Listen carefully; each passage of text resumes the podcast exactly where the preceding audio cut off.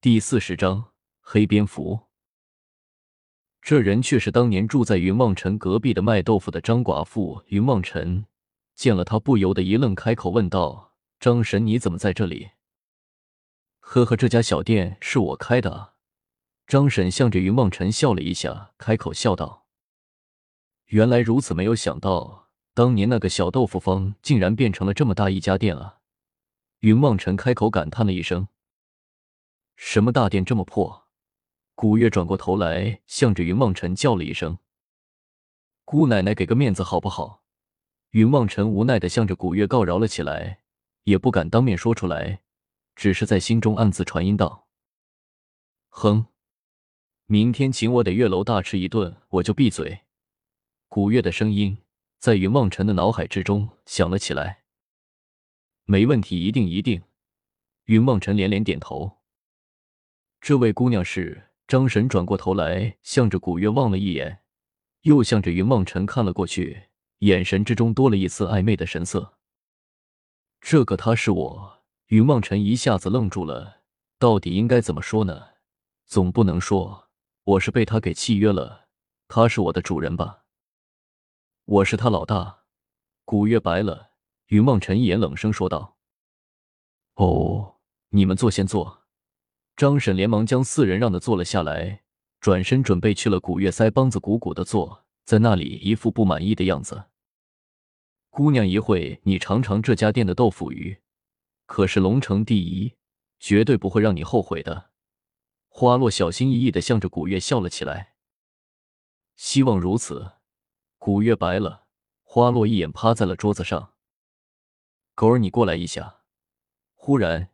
云望尘听见背后有人叫自己，回头望了一眼，却见张婶站在门口，向着云望尘叫道：“哦，张婶！”云望尘连忙跑了过去，向着张婶笑了起来：“狗儿啊，你怎么会和这些人在一起啊？”张婶将云望尘拉到了一边，开口低声的向着云望尘问道：“怎么了？”云望尘有些纳闷的望着张婶说道：“我看那个姑娘。”似乎不是什么好人的样子啊！他说他是你的老大，难道你几年没有回来，竟然误入歧途进了黑道吗？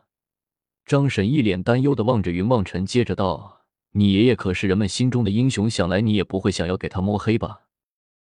我，云望尘险些一头撞死在张婶的面前，心中暗自埋怨起了古月来，早就劝了他的，就是不听，这下可好了。弄得左邻右舍都以为我这几年没有回来，是去外面参加黑社会了。这些完了。云望尘无比郁闷的正在想着，却只觉得一阵猛烈的风暴直冲入了自己的脑海意识之中。古月那嘶吼的声音响了起来：“云望尘，快点给我滚回来！”是的，是的。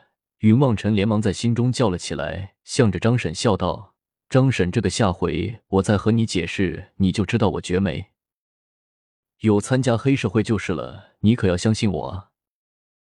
嗯，好吧，张婶相信你，你爷爷是当世英雄，你千万要记住，不要落了他的声名。张婶拍了拍云望尘的肩头，轻声的说道：“张婶，你放心吧。”云梦尘一脸诚恳的向着张婶笑了起来。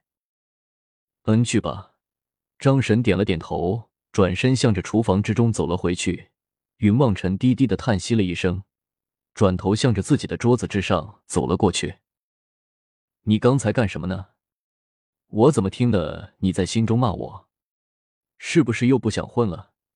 古月望着云望尘威胁了起来，怒气冲冲的说道：“没有没有。”云望尘无比郁闷的摇摇头，将目光转向花开和花落两人，开口道：“今天还要多谢两位前辈请我们吃饭了。呵呵，我们俩很喜欢你啊。”不然绝不会豁出血本来的，你说是不是啊，小伙子？花落猛喝了一口酒，向着云梦辰笑了起来。老大整天来这里，还不都是为了看那个张寡妇啊？